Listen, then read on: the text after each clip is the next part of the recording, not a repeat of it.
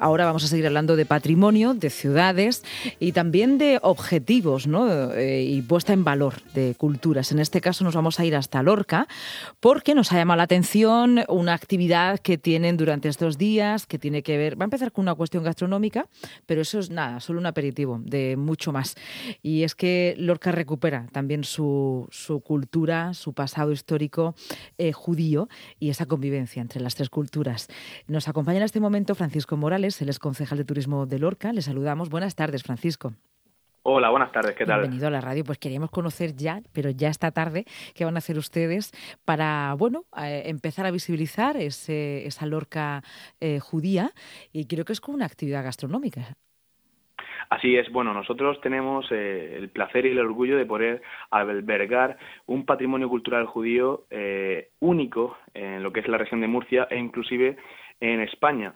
Eh, al albergar en esa Fortaleza del Sol la única sinagoga no profanada de España, ello nos ha permitido estar en, la red eh, exclusiva de juderías de España, Caminos de Sefarad, que es una red muy exclusiva que finalmente tiene como fin promocionar y dar a conocer ese patrimonio cultural judío, el cual Lorca, único punto de la geografía de la región de Murcia, pues se incluye en la misma.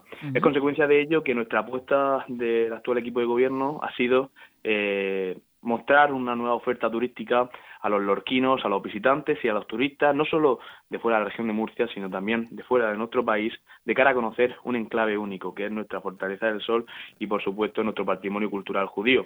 Y es por ello que lanzamos este producto cultural en Fitur 2020, eh, denominado Lorca en Sefarad, para dar a conocer esa sinagoga, esa judería que hace de Lorca un sitio, digamos, único.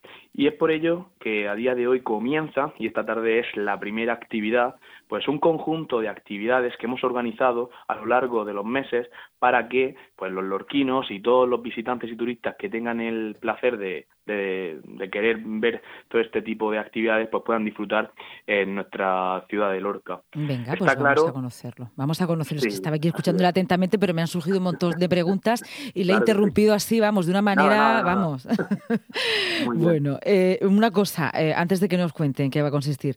¿Qué quiere decir no profanada? No, a mí me gusta mucho explicar también los términos. Bueno, sabemos lo que es profanar, ¿no? Pero una, em, una sinagoga no profanada en Lorca, queremos saber en qué consiste exactamente. A ver. Bien, cuando decimos no profanada es que generalmente a lo largo de la historia, cuando una religión, eh, digamos, conquistaba un territorio, pues generalmente la religión que imperaba anteriormente pues intentaba erradicarla al completo y por tanto aquellos espacios que estaban destinados al culto de una religión pues pasaban a ser digamos destinados al culto de la nueva religión. Lo bueno de la judería eh, de Lorca y sobre todo de la sinagoga es que al estar, eh, digamos, al no descubierto durante muchos siglos, no se ha permitido que otras religiones puedan imperar su religión y practicarla en esos, eh, digamos, espacios. Y es por ello que la hace única, porque generalmente otras sinagogas pues, han estado destinadas a otros cultos religiosos posteriores. La de Lorca, al no ser profanada, es una sinagoga cuya práctica religiosa última de la Edad Media fue pues eh, la cultura y la religión judía. Mm. y además tenemos que recordar a los oyentes de la región de Murcia, porque algunos sí que saben perfectamente esa historia, pero bueno, hay nuevos vecinos que tenemos también, ¿no? Y eh, cómo se encontró y fortuitamente también durante las excavaciones y durante todo el trabajo para, para la realización del parador, ¿no? Fue como una gran sorpresa ahí en Lorca. Así es, para nosotros, para los lorquinos, fue un descubrimiento total el hecho de que, consecuencia de esas obras que se iniciaron hace unos años para albergar también el único parador que la región de Murcia también alberga en su geografía y que tenemos la suerte de tener en Lorca, pues se descubriese esa sinagoga tan importante y también esa judería la cual desde las instituciones públicas, desde el Ayuntamiento de Lorca, en el cual pues soy vicealcalde y también concejal de turismo, pues queremos seguir apostando por ello. Es cierto que la necesidad de recursos económicos es muy importante y por tanto estamos trabajando con el resto de instituciones supramunicipales, como la comunidad autónoma, eh, incluso el gobierno nacional y también recursos de la Unión Europea, para poder llegar y seguir haciendo eh, esa, esa importancia en cuanto al descubrimiento y al seguir continuando investigando sobre el patrimonio cultural judío de Lorca porque todavía queda por descubrir. Está claro. que lo único que hemos conseguido a día de hoy descubrir al 100% es esa sinagoga y parte de la judería, pero estamos por seguro que si continuamos esas obras, si seguimos haciendo esa investigación necesaria, y por supuesto tenemos aquí unos magníficos investigadores en la Universidad de Murcia, pues seguro que vamos a conseguir eh, poder mejorar ese producto. Qué interesante que, a ver, usted es concejal de, turismo, está claro, ¿no? Qué importante desde la cuestión turística, pero bueno, todo lo que tiene que ver con el patrimonio eh, histórico y cultural, que es que es de todos, ¿no? No solamente de los que actualmente habitamos esta tierra, sino también de los que vendrán después. Y lo que nos enseña, ¿no? Que hace unas épocas sí se podía vivir de una forma tolerante, en una convivencia. Nos diría mucho, ¿no? De nuestros tataratatarabuelos. Así es. Bueno, mm. Eh, también tenemos una situación muy importante en Lorca, es que en ese castillo de Lorca, en un momento temporal, convivieron tres culturas, judíos, cristianos y musulmanes. Eso hizo que finalmente la oferta eh, gastronómica actual de Lorca también sea una oferta eh, gastronómica interesante en cuanto a que tiene el eclecticismo de estas tres culturas. Y por ello también muy importante nuestro desfile de moros cristianos y judíos, no solo de moros y cristianos, que queremos, digamos, desarrollar también para poner en conocimiento este patrimonio cultural tan poco conocido muchas veces por muchos de los interesados en el mundo cultural, pero que desde el Ayuntamiento de Lorca queremos seguir profundizando y es por ello que hemos organizado estas jornadas y nuestro producto, eh, digamos, cultural eh, básico y de estrategia de turismo va a ser el dar a conocer a todos los interesados este patrimonio cultural y el mundo judío que es tan tan inquietante. Mm. Y desde luego con ese pozo también de la importancia de la tolerancia entre culturas. ¿no? Eso es que nos enseña mucho también para el futuro. Pero si hablamos de futuro, vamos a hablar también de degustar bien el futuro, ¿no? día a día y hora a hora. No tan a largo plazo, sino a corto plazo han preparado una serie de actividades. En este caso tiene que ver con la gastronomía, nos lo decía así de una forma más tangencial y yo ya me da cuenta y ahora le pregunto por ello. ¿Qué actividad han presentado esta tarde? A ver. Bueno, pues comenzamos el conjunto de actividades para promocionar nuestro patrimonio cultural judío con la temática de la gastronomía y es para ello que hemos anunciado una serie de actividades que van desde la degustación gastronómica propiamente dicha, como igualmente, digamos, para poder conocer esa gastronomía a través de conferencias, también a través de talleres, a través de presentaciones de libros y también de la música, porque la gastronomía se puede conocer no solo degustando, sino también conociendo cómo se pueden elaborar estos platos tan típicos de la cultura judía y tan distintos de elaborar a, por ejemplo, nuestra cocina mediterránea tan rica y tan aclamada por todos. ¿Algún plato? ¿Algún, ¿Algún plato, Francisco? ¿Sabes? ¿Nos o pues algún dulce, no sé, como estamos así en la sobremesa, digo, lo mismo y podemos, ¿o qué? ¿O no? Bueno, pues la verdad que uno de los más importantes, y yo lo que recomiendo es, eh, porque ya no solo, digamos, queremos ofrecer un producto para las personas de cierta edad, para que conozcan esto, sino también, por ejemplo, una actividad que tenemos el 14 de marzo, que es Lorca Sefarad Kids, ah. es un taller de panadería para niños, mm, digamos, y para que puedan conocer cómo se elaboraban. Y es ahí donde se elaborarán los jalás y los dulces típicos medievales de la época que a día de hoy también se están y son típicos de la cultura judía y que para nosotros es eh, un placer degustar porque pudimos degustarlos y muchos compañeros que vinieron a la presentación en Fitur de este nuevo producto cultural pudieron degustarlo y la verdad que gustó mucho. Es una gastronomía diferente y la verdad que llamativa. Y es por ello que ya organizamos desde hoy mismo a las 8 de la tarde una conferencia, la cual pues inauguramos eh, con el título La gastronomía medieval igualmente el catedrático de Historia Medieval de la Universidad de Murcia, eh, don Francisco Jiménez, pues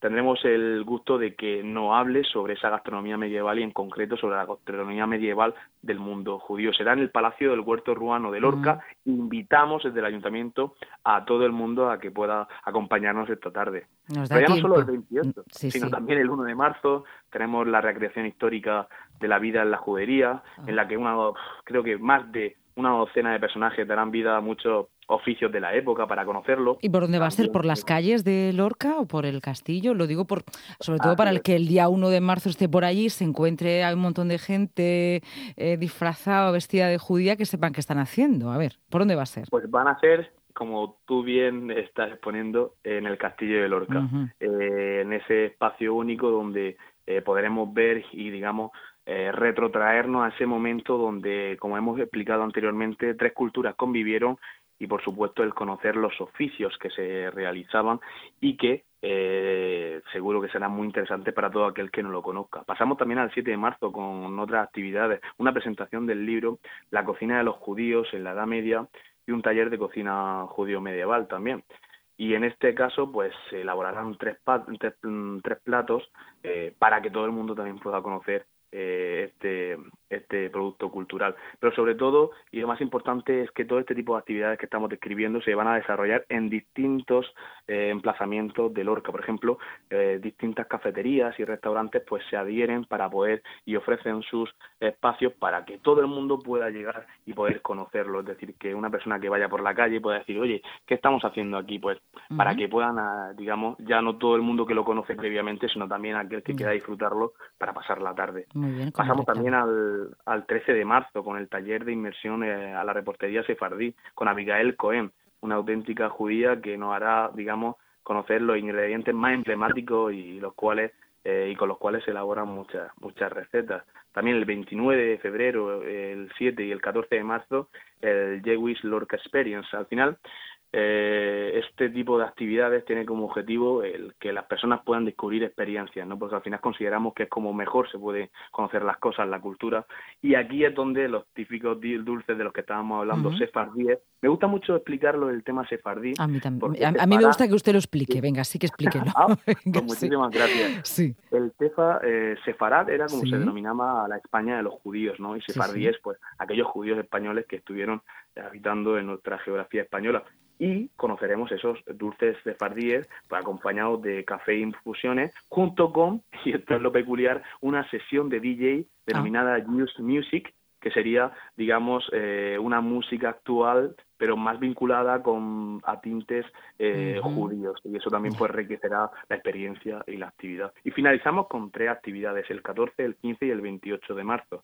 El 14 con la actividad infantil que hemos dicho, con el taller de panadería, el 15 con un concierto eh, de tres culturas, que es lo que queremos también dar a conocer pues, a través de, la música, y finalizamos el 28 de marzo el primer bloque de actividades, porque nunca olvidemos que esto es un bloque que continuaremos y expondremos las siguientes actividades en adelante con la presentación del libro de novela histórica Fajardo, el peso de la sangre, de Francisco José Motos, que es un lorquino que ya ha hecho varios libros ambientados en la Lorca medieval, en la que las tres culturas, judíos, cristianos y musulmanes, pues convivieron de manera en algunos casos pacífica y en un futuro, por desgracia, pues no tan pacífica. Ya, esto también es bueno comentarlo, ¿no? Porque no, no todo fue un, idilio, ni mucho menos, ¿no? De otra forma viviríamos ahora si esa convivencia no se hubiera roto nunca. Em, Francisco, muchísimas gracias. De verdad no se ha dejado usted nada en el tintero. Lo que podemos hacer es cuando vuelvan a hacer eh, las próximas actividades, yo le, le genero un compromiso ya desde aquí, desde la radio, y que venga aquí, que nos lo cuente, que hablemos también de los sabores, de los sonidos y bueno y de, y de todas esas rutas sefardíes que están trabajando en Lorca y recuperación del patrimonio al fin y al cabo. ¿Me, recoge usted el compromiso? Por supuesto, iré encantado a poder dialogar con usted sobre todo este tipo de, de actividades, claro que sí. Bueno, pues muchísimas gracias, que lo disfruten, que aprendan mucho y ese es el, proyecto eh, Lorca Sefardí para conocer un poquito más acerca de nuestro pasado, de lo que somos y aventurar un poco el futuro. Muchas gracias, adiós. Muchas gracias y termino invitando a todos a poder disfrutar en Lorca de estas actividades y del conjunto de actividades que estamos organizando. Tienen que hacer mucho pan, ¿eh? Si vamos todos. pues yo estoy dispuesto a ponerme si es necesario y falta. bueno, muchas gracias. Un abrazo. De nada.